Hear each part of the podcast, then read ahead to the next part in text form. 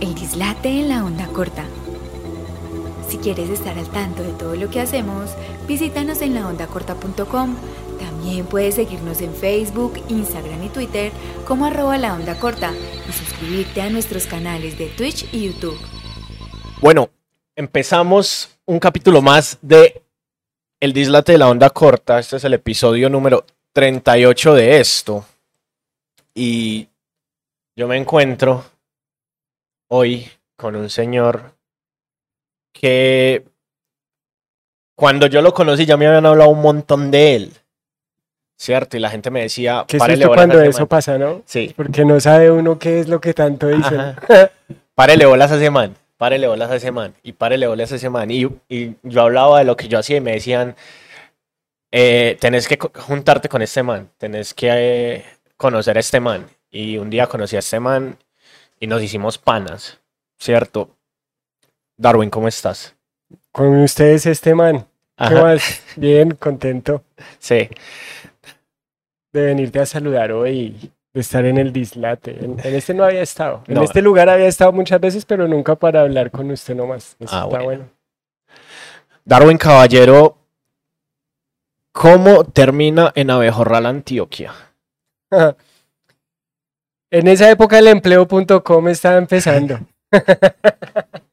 Eran puras mangas. Sí, Eh, yo me estaba por graduar de la universidad y mandé hojas de vida a todo lo que fuera académico. Lo que yo viera que dijera colegio, instituto, universidad, yo mandé mi hoja de vida recién montadita.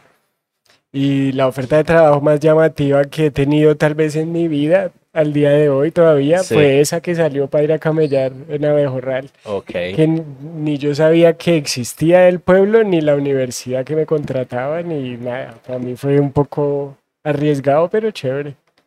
¿Y por qué profe cuentero? Eso me lo dio un compañero de la universidad. Ese fue, yo tenía otro arroba en Twitter. Yo, eh, Twitter es mi red social favorita desde que empezó.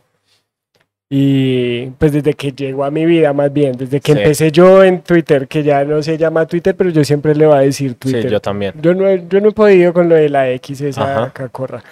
Eh, perdón, la X esa fea. Eh, y mm, yo tenía ahí una arroba, no me acuerdo cuál era, pero era como de esos arrobas aburridos. Sí. Darwin.caballero, una cosa que hoy en día me encantaría Ajá. tenerlo. Sí. Eh, y un día como que pues en ese momento eran las dos cosas que yo hacía. Yo era profesor y era cuentero y lo, me lo dijo un compañero de clase por ahí, lo cambié y me escribió uno en Twitter como, uy, ese está re bueno, claro, es usted.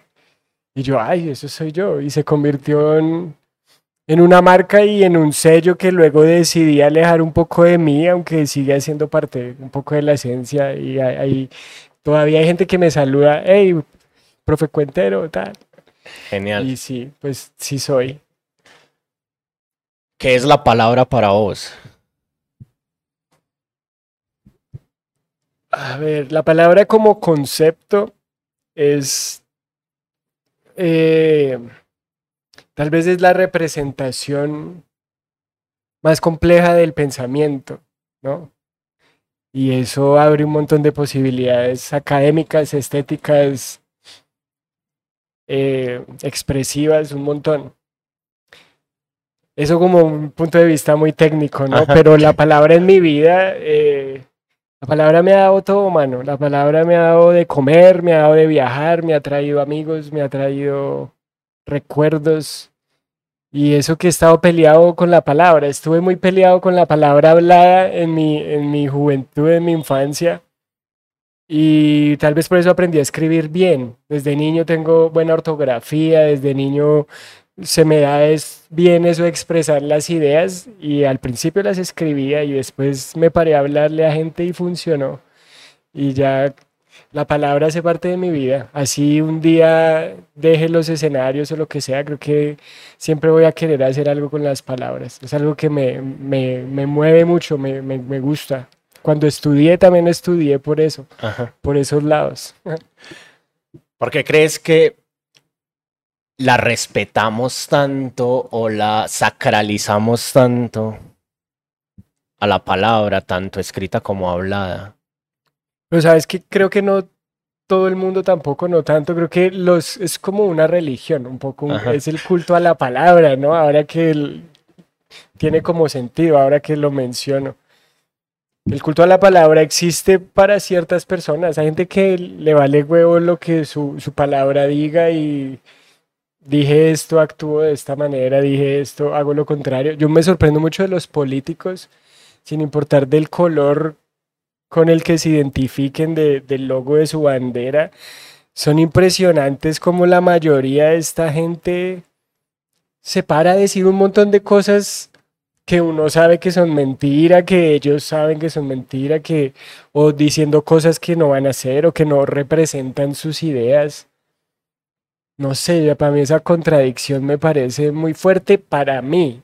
Hay gente que eso no le importa, entonces creo que más, más que rendirle como, o, o, ¿cuál fue el término que vos usaste? Como que le da a uno mucha importancia, como que Sí, le- lo hace sagrado. lo hace sagrado, eso, más, más que eso, creo que algunas personas lo hacemos. Yo le dado mucho valor a eso y no siempre las consecuencias han sido amables. Eh, pero así como hay gente que cree en Dios y cree en cosas, yo creo en la palabra y creo en mirar a la gente a los ojos y decirle lo que yo soy. Al- algo, por ejemplo, que me pareció muy, muy curioso con los años, con la vida, eh, a mí me tocó, eh, antes uno está muy acostumbrado a decir mentiras, grandes, chiquitas, sea para quedar bien con alguien, para no quedar mal uno, lo que sea. Un día yo me di cuenta que yo no podía decir mentiras porque no me iba a acordar de lo que decía. No podía hablar lo que no era ni de mí, ni de nadie, ni de nada, porque no me acordaba con quién había hablado. Entonces de ahí en adelante, lo que yo digo es lo que yo soy, lo que yo pienso, con todo lo que eso implica. Wow. Y entonces vos venís con la palabra de otra región y te encontrás con la palabra de esta región. ¿Eso chocó? ¿Cómo fue el...? ya, Porque en estos días vi que subiste un reel hablando de ser el único que decía Bessie en el pueblo. claro. ¿Y cómo, cómo fue como esa, ese choque cultural de la palabra en las costumbres que vos, tení, que vos traías de la infancia y las venís a aplicar aquí? Sí, el primer lugar al que, del que cuando yo me, me- me fui de mi casa me fui a vivir a, a Bejorral y yo llegué y en- me encontré un universo lingüístico completamente distinto. Y fue empezar a romper burbujas. Creo que de eso va un, un- poco forastero, de, de cómo haberme ido de la casa y encontrarme con un contexto que no es el mío, el, el con el que crecí, el que aprendí desde niño me hizo entender justamente eso, que es que en donde estés diferente, papi, ya acostúmbrese. Y de ahí salieron muchos chistes. Se volvió súper divertido hablar distinto al resto. Después de ahí me fui a vivir Argentina un tiempo, cuatro años, estuve allá trabajando también. Y allá fue más todavía, porque si dentro de mi propio país me notaba las diferencias de mi forma de expresarme, ahora en otro país completamente distinto. Y ahí me vi obligado a encontrar una suerte de, como de lengua común, como de soy yo y es la forma en la que yo hablo y la forma en la que yo me expreso, manteniendo esa esencia de mi origen. Pero lo que yo diga me lo tienen que entender todos, así sea del país que sea, del color que sea, de la edad que sea. Y es un reto, pero es divertidísimo. Y para esto de la comedia es, es muy interesante porque es el puente. Si no me entienden, no hay risa, porque no entendió lo que yo dije, obvio no va a entender con lo que yo quiero que se ría.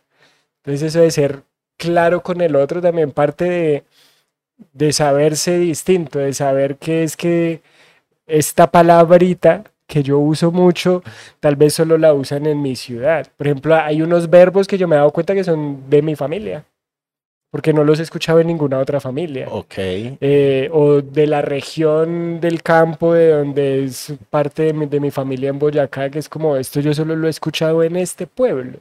No puedo esperar que porque, ay, es que yo hablo así, me vayan a entender en otro lado. Ya el, el yo soy así se ve desde otros rasgos también, desde el acento mismo. Ok. Y entonces hacías cuentería, eras profesor, hiciste chistecitos en Abejorral sobre ser foráneo, sobre ser forastero. Y cuando dijiste, no, me voy a a hacer comedia. ¿Cómo se te atraviesa la comedia a vos? Yo estaba con la cuentería. Gra- Gran, parte de los, cuente- de los comediantes de este país de una generación de hace por ahí 20 años fueron cuenteros. Y digamos que por ellos fue que lo vi materializado. Desde Andrés López en adelante, podría decir. Sí. Pero realmente yo conocí el género stand-up comedy en clase de inglés, inglés general 3 en la universidad. Eh, la profesora nos puso un show de Ellen DeGeneres y ahí, y ahí me pillé que era muy parecido a lo que estaba aprendiendo a hacer, que era muy parecido a la cuentería. Obvio no era narrativo, era eh, argumentativo, editorial, pues, pero era una vieja sola en un escenario con un micrófono hablando a un montón de gente. Yo estaba aprendiendo a hacer eso y eso hacían los manes que yo veía que me encantaba. Entonces, en ese momento yo supe que lo iba a hacer. No sabía cuándo, pero sabía que lo iba a hacer.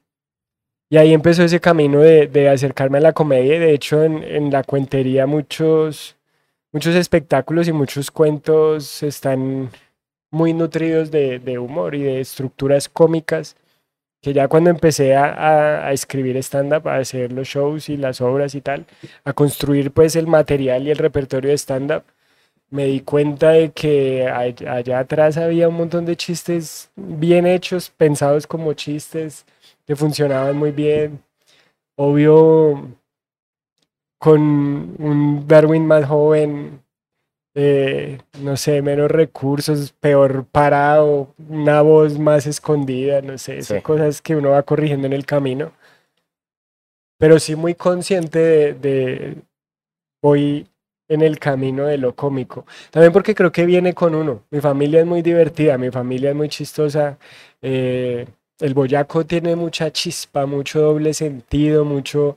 eh, lo saludan a usted con un chiste, siempre. Sí. Y eso me parece increíble y con eso crecí, de mi abuelito, mi, mi papá, mis tíos.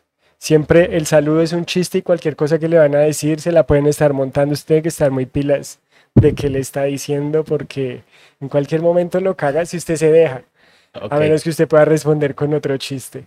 Creo que esa, esa, esa picardía mm, medio rural viene con el colombiano, porque eso es allá en Boyacá, pero es igual el, el paisa y lo mismo los costeños, y es como por ese tejido comunitario tan, tan íntimo que se crea en, en estas latitudes llenas de colores y sabores. Wow. ¿Cuánto llevas haciendo comedia? Parándome a hacer chistes, empecé en el 2017 como a mitad del primer semestre. Ok. Y entendiendo que la comedia como comedia de stand-up, como stand-up comedy en Colombia es tan joven, ¿vos cómo la estás viendo?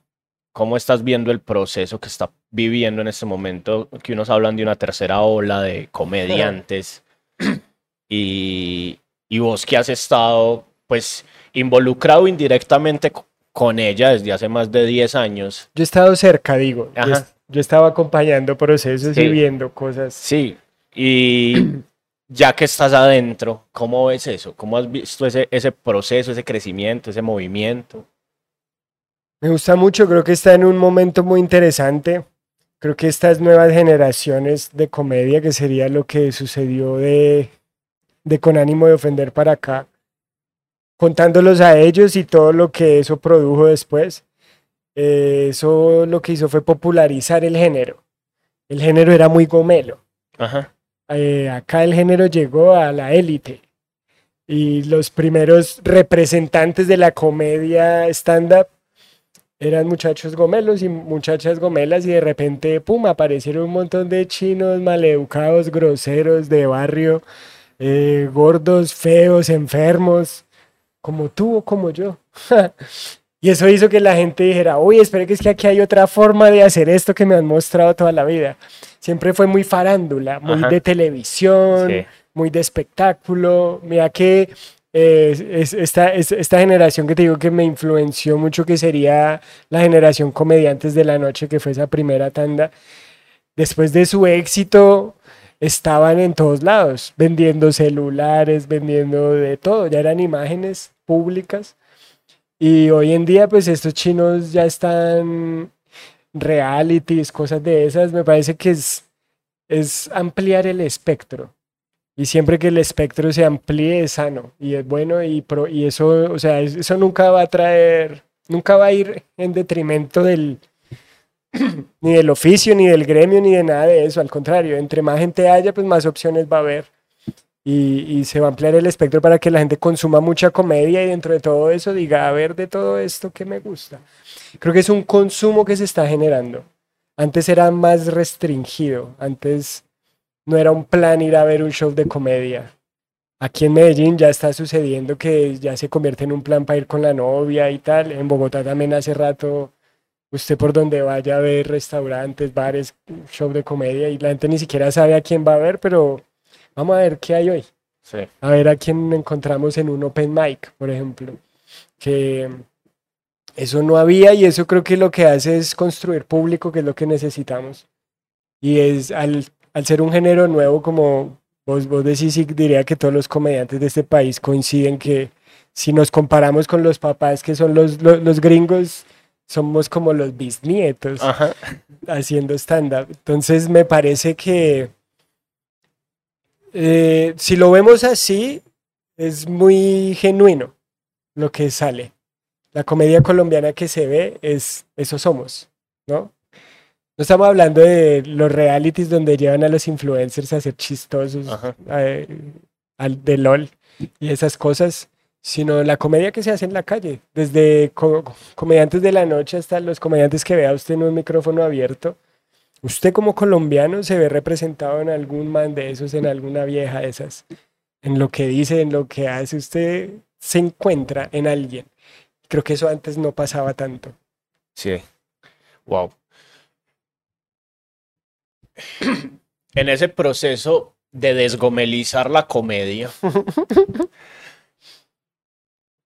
vos abrís un, un Open Mic en Medellín.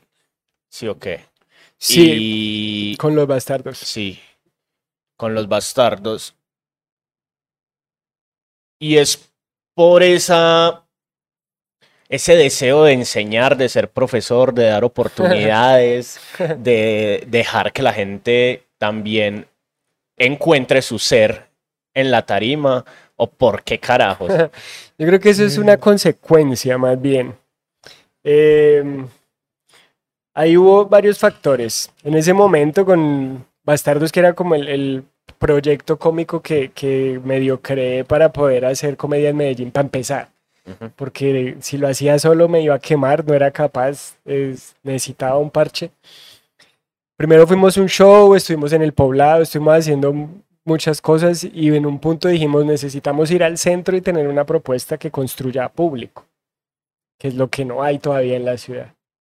Y en este camino, digamos, mío, aparte de Bastardos, también fui entendiendo que, que es que esto no es para mí. O sea, esto no es, yo no voy a ser el, el, el rey de esto, jamás. Ni lo pretendo. Para yo poderme parar, o sea, para yo poder ir con mi libreta y decir quiero probar estos chistes hoy, para un show que tengo el sábado, tiene que haber comediantes que hagan un open mic. Tiene que haber esos espacios. Si no había, pues vamos a proponerlos. Primero, egoístamente para mí. Para poderme parar cada ocho días, construir material, probar chistes, hostear, que es, es otra de las, como de los suboficios que el comediante de stand-up tiene, o uno de los roles más bien que hay que entrenar, diría yo, que es presentar los eventos, es distinto a subirse usted a hacer su, su rutina, ¿sí o qué? Entonces creo que era más por necesidad. La ciudad necesita eso.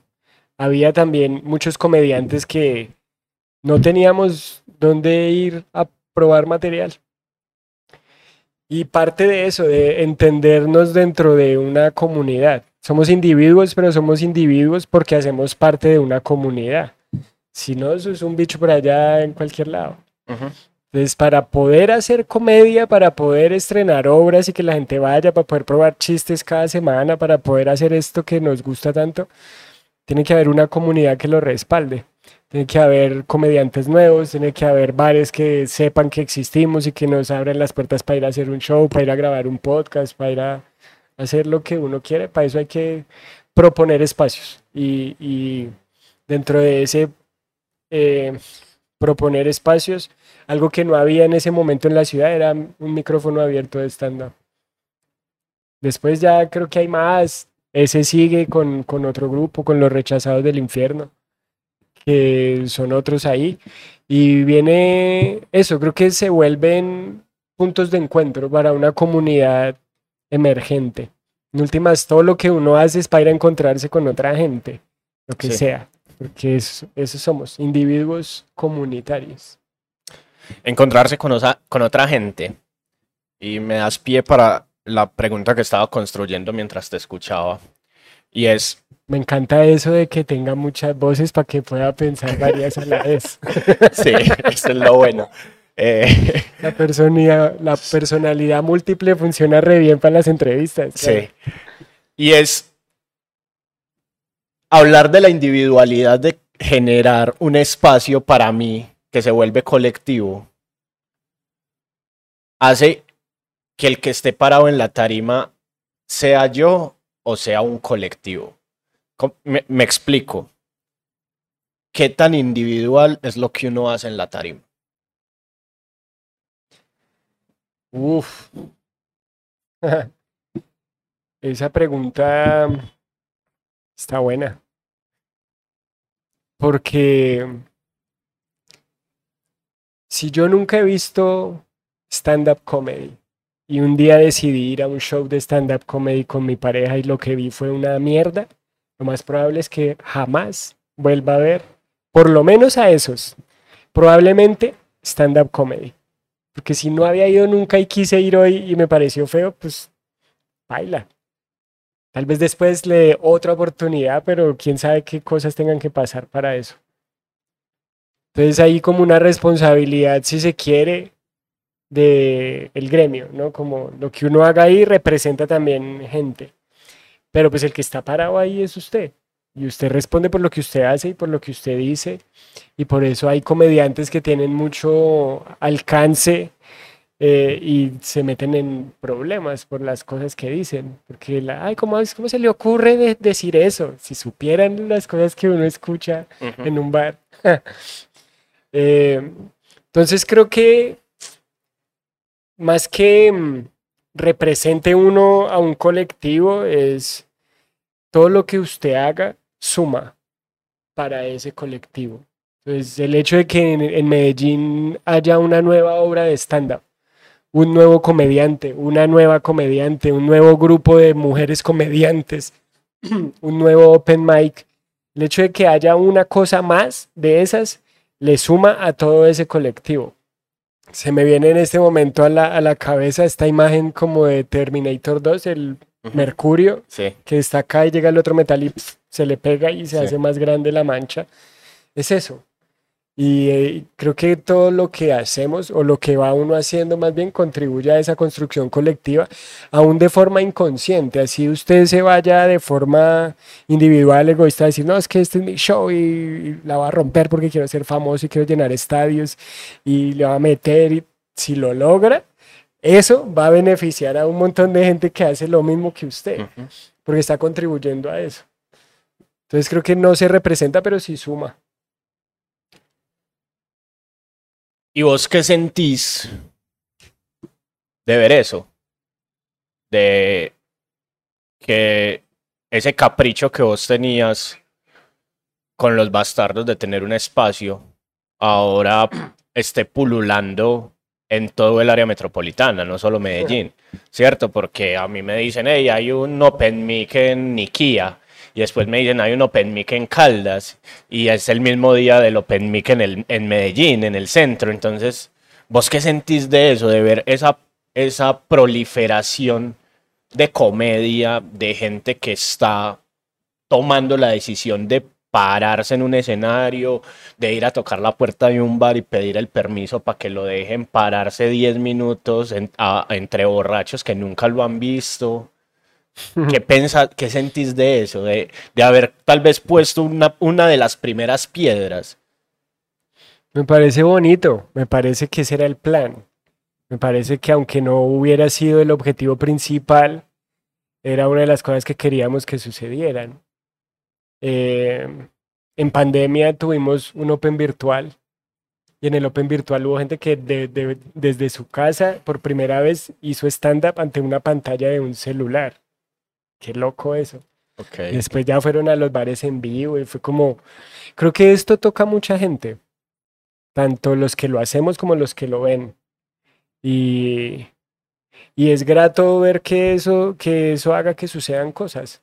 Creo que mm, el arte en general y el stand-up comedy en particular es tal vez uno de los géneros más democráticos que he conocido en la vida, justamente por la figura de los open mics. Usted puede, usted puede no ser, usted puede que no conozca a nadie.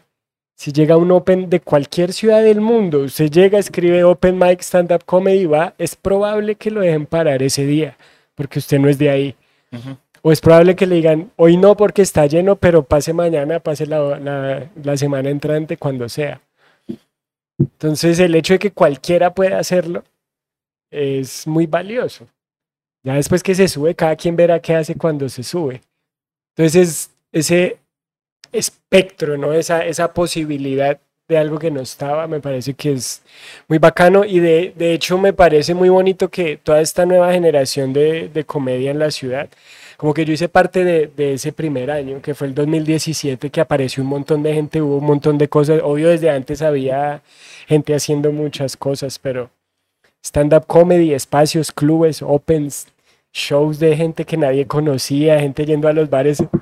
Buenas, que queremos hacer un show de comedia. Eso fue ese parche que comenzó ahí y me, me, parecía muy divertido porque en ese momento, por ejemplo, yo era el único rolo haciéndolo. Pues antes estaba Andrés Bravo, pero él vive aquí hace años y él vino a camellar de una vez ya con el águila. Pero esto como tan desde abajo, desde lo under, desde la nada, porque es que nosotros tuvimos shows de ir a, probar. Me acuerdo un día, Comedy Central abrió una convocatoria para un callback, que era como un casting para los que iban a salir en televisión en Comedy Central. Y lo hicieron para todo el país, tocaba mandar un video, tal. Y había un lugar donde hacíamos opens pero no eran tan opens porque éramos como los seis y nos poníamos en el cartel porque éramos, no sé, doce, entonces seis estaban acá, cuatro allí, dos allí. Y ese día hicimos, el día que se grabaron los videos para mandar a la audición de Comedy Central, había dos mesas. Acá abajo, de hecho. Y pasar de esas dos mesas a ver gente que estaba en esa misma época haciendo cosas más grandes, estrenando shows, haciendo temporadas, viajando. Me parece que eso es chimba, porque eso muestra crecimiento de, de, una comunidad emergente, de un, de un nicho que fue germinando y que está creciendo de una manera impresionante, que está re bueno. ¿Crees que hay una comedia de nicho, underground, y hay una comedia más comercial? Sí, claro. Claro, como, pero no por ser comedia, es porque así funciona el mundo. Y RBD llena tres estadios y conozco amigos músicos que hacen toques para 50 personas en su casa. Sí. Porque son dos cosas diferentes. Porque es para dos públicos distintos, porque esto maneja dinero, maquinaria. Entonces, por ejemplo, reggaetón si yo quiero hacer reggaetón, pues hay un man que dice, venga, que es que yo conozco a las personas de esta plataforma, de esta emisora, de este canal, conozco a este empresario que lo va a poner a girar y todo bien, vamos a hacer plata, usted me da a mí una parte y vas a hacer, en seis meses vas a ser famoso. Y así funciona el reggaetón. Eh, un pelado que esté haciendo rimas y haciendo beats con sus panas por allí en Belén, tal vez le cueste más llegar a hacer eso mismo que hacen los otros que están dentro de esa maquinaria. Entonces creo que por eso es que hablo del consumo. Es un, es un bien cultural Es un producto de consumo cultural, más bien la comedia que recién la gente está empezando a conocer, siento yo. Por lo menos acá en Medellín es, es una, una tendencia nueva y creciente, que la gente empiece a pillar, ah, vea, pero es que hay mujeres, vea, pero es que hay de esto, vea, pero es que hay de todo. Y, creo que más bien va por ahí la cosa, y siempre va a haber, siempre va a haber como un espectro underground y un espectro más espectacular y siempre va a haber gente que la reciban y salga en todos los periódicos y la reciban en todos los noticieros y gente que no lleven a ningún canal de televisión por X razón, como con la música, como con los pintores, como con cualquier género que se mercantilice como todo, porque este mundo todo vale plata, todo se compra, todo se vende. Y hablando de consumo y hablando de fama, ¿cómo ves vos esa avidez y necesidad de fama que estamos teniendo nosotros como sociedad. Es por esta mierda. Porque el celular nos permitió ilusionarnos con la idea de que todos queremos ser famosos y todos podemos serlo. Y no sé si todos queremos, y estoy seguro que no todos podemos. Pero esto nos permite pensar que sí, que sí queremos y que sí podemos. Porque por ahí es, fue que los conocimos, no sé, Janfrey. Sí. Janfrey ni siquiera sabe que es famoso, o sea, él ni siquiera sabe qué es lo que él significa dentro de las redes sociales, dentro de la sociedad, dentro de su familia, dentro del país. Creo que la, la fama la fama nos la han vendido. Vea que la, yo, obviamente yo me siento muy lejos de, la fama como de vivirla y de llegar a tenerla y de como interés propio. Supongo que la fama trae plata, supongo. Pero más allá de eso, si, si usted ve a la gente famosa realmente, no sé, Messi, Jim Carrey, todos ellos cuando hablan, no les gusta la fama, es como que es un peso, como sí, tengo todo esto chimba, pero además de eso me toca cargar con el peso de ser famoso. Em, creo que es una necesidad que nos inventaron y nos metieron por los ojos, así como a la gente no sé, mentiras que sí se sabe quién. ¿Quién le dijo a la gente que la hamburguesa se come con papas fritas y que a las papas fritas se le echa salsa de tomate y que la mejor compañía para una hamburguesa es una gaseosa de esas negras. Pues los que venden las gaseosas, los que venden las salsas de tomate. Y la gente se deja comer ese cuento porque por todos lados, como fumar cigarrillo, por todos lados se lo vendieron a usted en otra época. Hoy en día ya es otra época. Ya está mal visto fumar cigarro. Eh, pero yo fumé un montón y, cuando lo dejé con un libro, parte de las cosas que, el libro dice y le muestra a uno es como vea cómo le han lavado el cerebro toda la vida diciéndole que esto es chimba. ¿Le parece chimba? no, no, señor. entonces, bueno, está bien, ya no vuelvo a fumar. Entonces siento que es, es algo como por ese lado, lo de el querer ser famoso. Es que se ve muy divertido. Obvio que se ve muy divertido viajar por el mundo, se ve muy divertido tener chimba de carro, chimba de casa, que le pidan fotos, que lo inviten a hoteles y a restaurantes y no pagar, no sé, supongo que eso debe ser muy divertido. Eh, pero creo que no debe ser un objetivo para uno en la vida porque entonces si mi objetivo es ser famoso, es voy a ser famoso a costa de lo que sea, así como EPA Colombia Sí.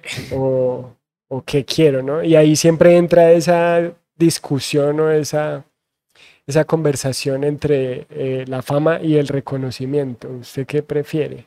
¿Ser famoso o que lo reconozcan?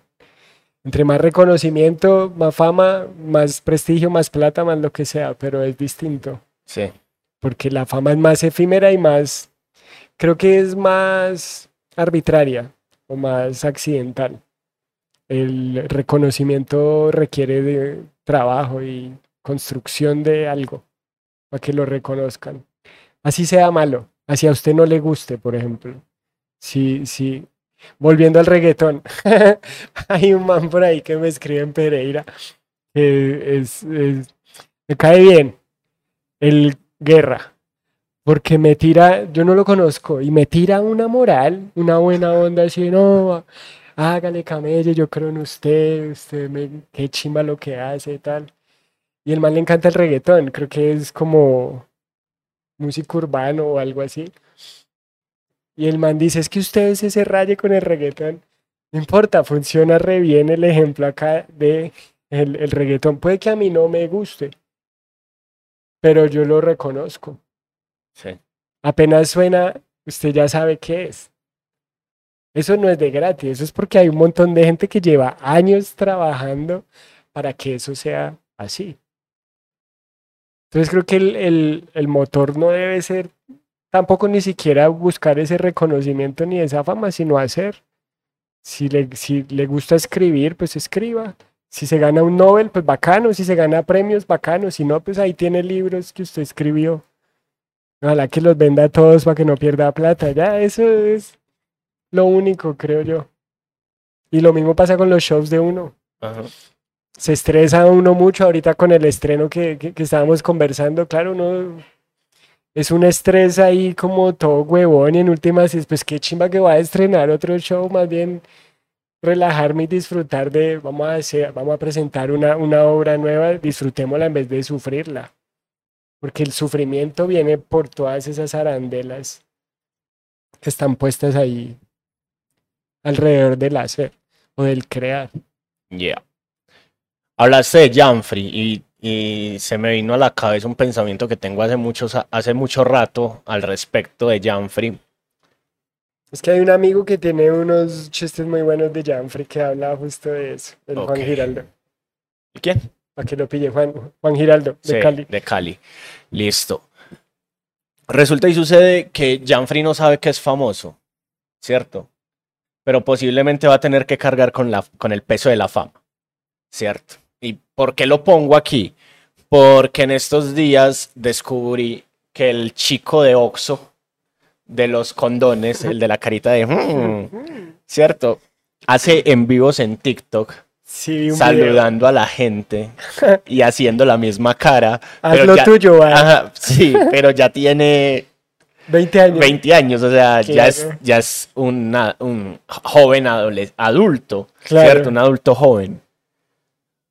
¿Vos crees que estamos también generando daños en pelados muy jóvenes al tener esos procesos de fama y de viralización?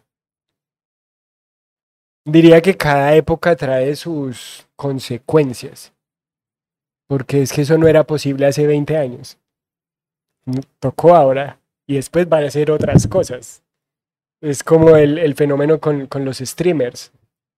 Para mí, que soy un señor con canas, que estoy más cerca de los 40 que de los 30, para mí es rarísimo ver pelados que se sientan a ver gente jugar videojuegos en YouTube. Sí, Porque en mi época lo divertido era jugar los videojuegos. sí. Y un día, no me acuerdo si fue usted, no me acuerdo si fue acá, o a- al- alguien me dijo, ¿qué tan distinto es eso de cuando uno iba y se paraba a ver a los otros jugar maquinitas? Eh. Mortal Kombat, ya, papá, y usted estaba atrás viendo la pelea en, la, en las maquinitas. Es lo mismo, Fue acá. solo que es otra época. ¿Sí o no?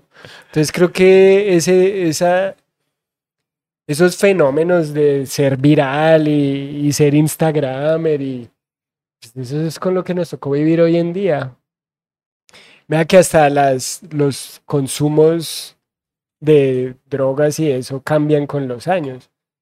Hace años eran unas, después fueron otras, ahora hay otras, después va a haber otras.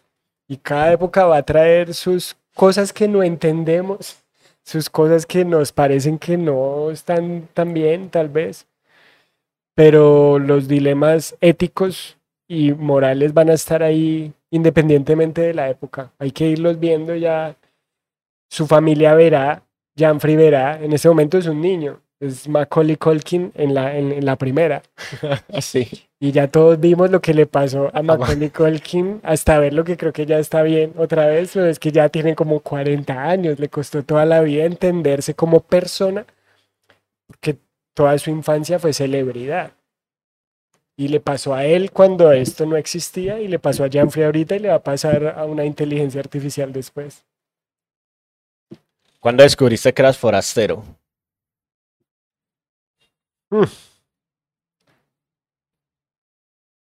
Pregunta compleja. A ver. La respuesta corta por el nombre de la obra y tal. Fue este año que estaba en Bogotá y me fui a, vivir allá un tiempito como para tomar aire de cosas y a estar con mis papás un tiempo también. Y me sentí forastero allá también. Me sentí forastero en Bogotá y cuando durante todos estos años, ya va a cumplir como 15 años desde que me fui, y yo siempre pensé que estaba yendo como a mi lugar. Y ya no es tampoco. Si me siento forastero en el lugar en donde me sentía mi casa, es porque en ningún lado pertenezco ya. Y ahí me sentí súper forastero y ahí salió la idea de, uy, este nombre está bueno, vamos a hacer algo y surgió la obra. Pero si el forastero es el que no pertenece a un lugar, yo nunca me he sentido cómodo en ningún lado, creo. Creo que siempre me sentí como, sí, como que no encajaba en el salón, en la cuadra, el... Creo que siempre fui un poco forastero y eso fue lo que me hizo echar a andar un poco también. A ver dónde. y resulté encontrándome en la palabra, que fue lo que empezamos hablando, y en el escenario. por fortuna he podido pisar muchísimos escenarios en muchísimas ciudades y en, ninguno, en ninguna función me he sentido forastero jamás. Ni acá, ni en otra ciudad, ni en otro país. Jamás me he sentido forastero mientras estoy en el escenario haciendo lo mío, o lo que quiero hacer, o lo que me dejan hacer. Pero afuera en la calle sí me siento súper forastero, un montón. Acá en Medellín, por ejemplo, que es la segunda ciudad en la que más tiempo he vivido, tengo amigos, tengo eh, pareja, todo, ya aquí es mi vida, la estoy haciendo aquí hace años, ya va a cumplir ocho años acá. El primer lugar al que me fui fue con paisas, o sea, es la cultura que más conozco aparte de la mía. Y acá me sigo sintiendo súper forastero todos los días, por alguna razón. Entonces creo que siempre me voy a sentir forastero porque no importa en dónde esté, creo que eso está ahí dentro, el no sentirse cómodo, pero esa incomodidad lo hace a uno moverse. Si usted está en el bus y la silla le, le, le talla, pues usted se acomoda y se mueve para, para ver cómo puede hacer que ese viaje sea más, más placentero o menos tortuoso. Y si el bus fuera la vida, eh, creo que de eso se trata, de acomodarse en la silla de la mejor forma que uno pueda, uy, acá está el sol, me va a hacer en esa silla de allá y pasarse para el otro lado, a pesar de que esa silla va a estar fría y le toca calentarla otra vez o lo que sea. Eso tiene el forastero ahí atrás. El no acomodarse y saber que si se mueve igual tampoco se va a acomodar. ¿Para qué te sirve la incomodidad? ¿Para qué me sirve la incomodidad? Para chimbearme la vida, será. no, y para esto, para, para moverse. Creo que mm, si somos un poco trascendentales o filosóficos, diría que para sentirnos vivos. Eh, ¿A usted le duele una rodilla? Porque tiene una rodilla. Y puede que ni le pare bolas a su rodilla, hasta que le duele la rodilla. Y dice, oiga, me está doliendo la rodilla hoy, ¿qué habré hecho? ¿Cómo me, cómo me senté? Eso, un poco. Eh, si está incómodo con una idea, con un hecho de la realidad que le agobia, con una emoción, con un trauma suyo, con alguna opinión que usted tiene, pues tal vez lo mejor que pueda hacer con eso es hacer algo mover eso para que de ahí salga algo. Y tal vez esté más cómodo, que es un poco lo que hace uno o lo que, lo que creo yo que, que hace la comedia en mí, más bien, no lo que uno hace, sino lo que la comedia hace en mí, que es ayudarme a sanar un montón de cosas y a entender un montón de cosas. No sé, para hablar de depresión, en vez de quedarme en la casa encerrado y triste mirando para el techo y pensando que la vida no tiene sentido, pues de pronto hacer un chiste sobre eso es mucho más grato para mí. Si el chiste es bueno, va a hacer reír a otra gente y tal vez ya la vida cobra un poco más de sentido, porque ya no estoy en el techo mirando para arriba, sino que estoy haciendo algo. Me hizo mover. Y el sentido creador creo que es el que impulsa eso también. El hacer algo con eso que te incomoda. Creo que para eso es. Resumiendo, es que estas preguntas que usted hace me hacen pensar mucho. Creo que para eso me sirve incomodarme, para crear, para moverme, para hacer. Y entonces sos comediante y la gente cree que los comediantes son gente feliz, mm. Son gente alegre siempre. Y ahorita hablaste de la incomodidad, de hacer un chiste sobre, la depresión, de quedarse acostado sobre la cama, de eh, sentir estrés por una obra que vas a estrenar y un montón de cosas. ¿Cómo juega la salud mental dentro de todo dentro de toda esa amalgama de cosas que están pasando en tu cabeza al tiempo? En el proceso de crear, en el proceso de hacer, en el proceso de Pues es complicado, yo me he enfrentado últimamente, no sé, los últimos dos años, el último año y medio ha sido complicado en ese sentido de, la cabeza. Por estos días, no sé, como que hay momentos de lucidez que va uno entendiendo cosas. Y esto se le vuelve a uno una obsesión. Y eso es lo que le causa a uno esas situaciones, yo creo. Entonces, claro, eh, si yo lo veo desde mi punto de vista de yo soy el centro del mundo y en mi burbuja y mi existencia y mi yo, eh, diría Nietzsche, pues llevo más de la mitad de mi vida tratando de vivir bien, de, ser artista independiente y eso cuesta como un berraco. Y eso lo enferma a uno cuando no funciona. Pero hay muchas formas de hacerlo y la obsesión de por ejemplo, en estos días estaba escuchando un podcast y alguien decía, no sé qué es lo que le pasa a los comediantes o a la gente que trabajamos en esto, que es la sensación de que no, no puedo parar. Porque si paro, desaparezco, si paro, se olvidan de mí, si paro, cuando vuelva baila, no sé qué es eso.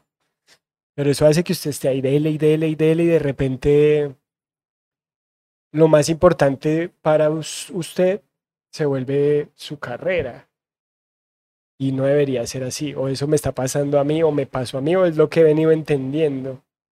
Como me he alejado de mucha gente, me he alejado de amigos, me he alejado de familia, eh, han pasado cosas en la casa, en fin, un montón de situaciones que son producto de mi, mi ensimismamiento, de encerrarme, sea porque me tengo que encerrar a crear esta obra, porque necesito concentrarme, porque necesito silencio, o sea porque estoy muy mal, la vida me está pesando mucho y no quiero joder a nadie, prefiero estar solo. Y eso, ah, ese ostracismo en el que se mete uno es consecuencia de la obsesión por hacer algo que se supone que es divertido y que es bonito y que es para alegrar a la gente, porque uno se va a, a porque se va a poner a sufrir por algo que se supone que a mí me divierte. Se supone que es que esto a mí me gusta mucho, yo porque lo sufro es porque se le pone a uno muy seria la cosa también. Y se le pone a uno muy seria la cosa es que cuando tu bienestar económico, tu bienestar en tu vida en general depende de cuánta gente va a tus shows, de cuánta gente ve tus videos, de qué voy a hacer este mes, de cuál es el otro proyecto, de hacer y hacer y hacer y hacer y hacer, pues uno es un cuerpecito nomás, uno se cansa. Y la mente sí le dice al cuerpo, hey, espere que es que aquí hay que hacer una pausa. Si no, no vamos a hacer nada de lo que usted quiere. Entonces creo que mm, hay que aprender a lidiar con eso. Y paradójicamente o contradictoriamente, eh, la mejor forma es hacerlo, seguir haciéndolo. Entonces hubo un episodio muy oscuro que tuve en este último tiempo, el que te hablaba, no sé, en el último año, diría, momento así de esos en que uno no ve luz por ningún lado, así en la cueva absoluta, diciendo, fue puta. Y estaba en mi cama y decía, ¿qué se aferra la gente cuando está así? ¿De qué hablan? No, el amor de mi familia y la fe en Dios y tal, y yo no creo en Dios. Mi familia me ama y siento el amor, pero yo a qué me aferro. Si yo no creo en nada, entonces yo a qué me aferro para existir, para darle sentido a esto. Me di cuenta que en lo que yo creo es en el, el crear. Creo en el arte y creo en lo que el arte genera en las personas. Creo en lo que artistas que me gustan han hecho en mí. Escuchar una canción y que me llene el espíritu, leer algo y que diga, uff. Eso fue porque alguien sintió algo y lo plasmó, creó algo para otras personas. Y se volvió ese el refugio y de hecho de ahí surgió Forastero. Pues si estoy tan mal, y la gente cuando está mal se refugia en Dios, pues mi Dios es esto que yo hago. Y si yo creo en esto, pues vamos a crear, que es en lo que creo, es en crear. Entonces vamos a hacer. Y ahí vemos qué va pasando. Y en el hacer, pues uno se distrae y se parcha y se entretiene y disfruta el proceso. Más bien es una constante por recordar, por recordarme em, que lo divertido es hacerlo es el proceso de hacer. Y no hay que dejarse agobiar ni por las expectativas, ni por lo que uno quiere, ni por lo que no funciona como uno quiere, porque casi nada sale como uno quiere, pero siempre sale algo. Sí. Entonces es más chimba disfrutar de eso que sí sale, porque lo más probable es que eso esté bueno, así no sea lo que usted quiera. Wow. Creo que lo que nos, lo que nos juntó, lo que nos hizo como congeniar el match. Sí. El match y engancharnos fue el hacer, ¿cierto? Que yo hago muchas cosas que vos siempre estás pensando en hacer y siempre estás haciendo, ¿cierto? Y ¿por qué es importante hacer?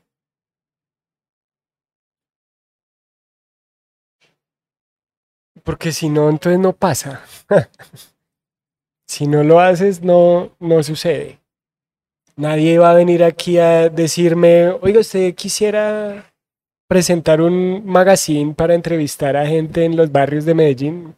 No, busco a mis amigos, se me ocurrió esta idea, tiene tiempo, quiere hacerlo, hagámoslo. Porque... Y porque todo el mundo hace también, ¿no? Creo que hacer un evento, hacer un show, crear una obra, escribir un libro es tan valioso y tan importante como el señor que está manejando el bus que lleva gente a trabajar, como esa gente que va en el bus a su trabajo. En últimas, creo que más bien fuimos tercos de convertir el hacer en nuestro trabajo. Que eso es de puro culo inquieto, eso es de puro niño que en el colegio regañaban, eso es de puro niño que no se quedaba en silencio en una izada de bandera, que no sé cómo, cómo fuiste vos, pero yo era ese en el colegio, yo era el que pasaban al frente castigado y yo hacía gestos y se reían y me regañaban más, porque es que usted está castigado, entonces de espaldas en el rincón. hoy en día, y hoy en día pues vea lo que hacemos, que es muy, es muy curioso eso. Creo que hay espíritus más inquietos que otros. Hay gente que le gusta hacer y hay gente que le gusta eh, dirigir y hay gente que le gusta hacerle caso a alguien que lo lidere y hay gente que es líder y hay gente que es follower y hay un montón de roles que podríamos, que hay gente que se ha, dedicado a estudiar y analizar pues desde la antropología, pero creo que es, es eh, sí, la necesidad de expresar por las razones que sea, el que hace es porque quiere expresar desde el que organiza un bazar en su cuadra, hay, un sentido profundo que lo está, que lo, que lo mueve. Y creo que vuelvo a eso de lo, lo comunitario, hacer para encontrarse. Vamos a hacer un bingo, ¿para qué? Pues para que llegue la gente, para comer, para emborracharnos, vamos a hacer una fiesta, vamos a hacer un show, vamos a estrenar un libro, vamos a crear un espacio de estos, ¿para qué? Pues para venir a hacer, para encontrarnos. Ese creo que es el motor. ¿Qué es lo próximo que vas a hacer? Lo próximo inmediato pues es el estreno de mi segunda obra de stand-up que se llama Forastero. Que no sé esto cuándo salga, pero es el 5 de octubre. Entonces, si usted está viendo esto antes del 5 de octubre, puede ir. Si no, pues busque que seguro por ahí se la encontrará. Eso es lo nuevo y este año justamente de- decidí hacer poco, hacer menos, para descansar un toque. Entonces creo que es la primera vez que solo he he tenido un proyecto artístico así para el año. Ahí siempre estaba haciendo hartas cosas y con gente y, y espacios y cosas de ir cada ocho días y un show mensual y pa. No, este año voy a ir con mi, con mi showcito nuevo ahí, eh, trabajándole con amor, esperando que salga bonito y ya el otro año supongo que con más energía ya vendrá el hacer, que el hacer va a ser mover ese show y otro montón de ideas que siempre están ahí en la cabeza o en proceso o empezadas trabajándose. Uno hace muchas cosas al tiempo y van saliendo. Estás valorando la pausa, dirían las personas que hablan de bienestar y demás. Pero, porque hay que valorarla, ¿cierto? Después de que hablas de qué hay que hacer, de, estar prendido todo el tiempo, de estar maquinando todo el tiempo, de la cabeza jugándote en contra, de la, de la cabeza jugándote a favor, del relacionarte, del estar con la familia, del encontrar una deidad, lo que sea, porque hay que poner pausa. Creo que las pausas sirven para ver, para pensar y para ver hacia atrás, para ver qué se ha hecho, para ver hacia adelante qué quiero hacer, ¿no? Eh, sí suena un poco a, a, a contradicción, pero si no hubiera parado, por ejemplo, este año que yo no puedo parar porque es mi trabajo, entonces igual yo tengo que hacer mercado, tengo que pagar el arriendo y tal, pero para mí parar es dejar como ese haga y haga haga haga y dele y dele y dele. Para mí parar fue decir, oiga, hace años, años que no comparto con mis papás tiempo así bien. Nos vemos en diciembre, voy, vengo, pero cuando voy siempre tengo show, nos vemos un ratico. La única manera es estar con ellos un buen rato, dos meses por ahí. No me van a decir que no. Y ese fue el parar. Igual estaba con ellos y en Bogotá estaba trabajando y tenía shows y viajé a Ibagué por ahí cerca y tal. Pero bajarle un poquito al ritmo para contemplar. Creo que la pausa es para contemplar. Que la contemplación es algo que este, este ritmo que el mundo trae nos impide y casi que nos obliga a no contemplar. Porque todo es rápido, todo es ya, todo dura 15 segundos. Por eso lo bonito de ir a un museo y usted pararse enfrente de un cuadro el tiempo que quiera, lo bonito de estar en la playa y sentarse y ver el infinito hasta que se canse. Entonces la pausa es necesaria porque somos somos seres vivos, somos máquinas que se cansan, somos máquinas que necesitan respirar. Si usted le da un taxi 24/7, tiene que mandarlo a reparación, tiene que si no el taxi no le va a durar lo que usted quiere que le dure. Si usted juega Play todo el día 24 horas, en un mes ya no tiene Play, se le va a quemar de estar ahí o se va a volver más lento, se le quemará un procesador. Eso sucede con uno. Creo que es ese afán de, de, de, de reconocimiento, tal vez, o de fama, lo que hablábamos ahora, lo que lo tiene a uno ahí todo el tiempo. No, es que tengo que hacer y aquí, aquí, aquí. Entonces tengo que armar una gira allá y cuando llegue tengo que armar la otra. man. Pues bueno, si eso es lo que quiere, hágalo, disfrútelo, vívalo. Pero no se puede quedar uno en esas todo el tiempo porque indefectiblemente llega el colapso, yo creo. Y la pausa impide eso, impide el colapso. Si usted, si usted empieza, si usted juega Jenga y los va poniendo todos así, así, sin pensar, eso se va a caer porque no los está acomodando con la paciencia que es, con la pausa que requiere cada, cada pedacito de madera para poner encima. Entonces creo que ese es el valor que le doy a la pausa, el, el contemplar, para ver qué. Muy chimba. Para ir cerrando, ahorita hablaste del peso de la fama, de la gente que es famosa en esto, ¿cierto? Haciendo comedia.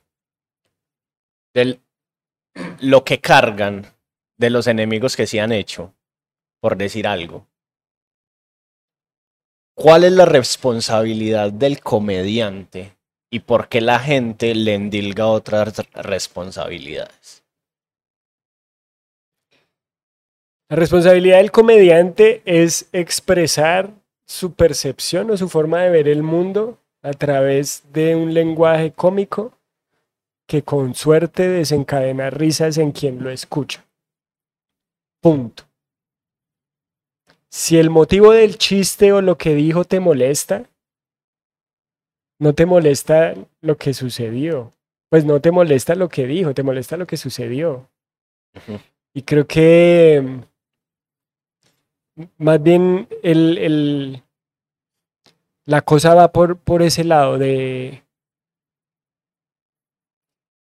La gente le endilga otras responsabilidades a los comediantes porque a, quienes debería endilgárselas o no es capaz de hacerlo o no puede hacerlo.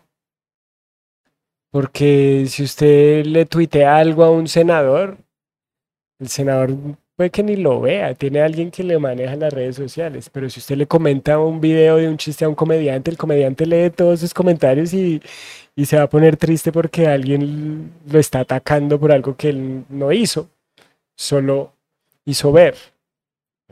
Eh, siento que la pregunta va como hacia, hacia Fox News, por ejemplo. No va para ninguna parte. Bueno, pero es, la lectura que le, que le doy, por ejemplo, es, es una, una, discusión que sucede mucho en mi casa con mi novia. Sí. Porque ella, por ejemplo, pues obvio está acostumbrada a ver comedia, conoce a casi todos los comediantes que pasan por acá. Y los conoce a ellos también desde afuera.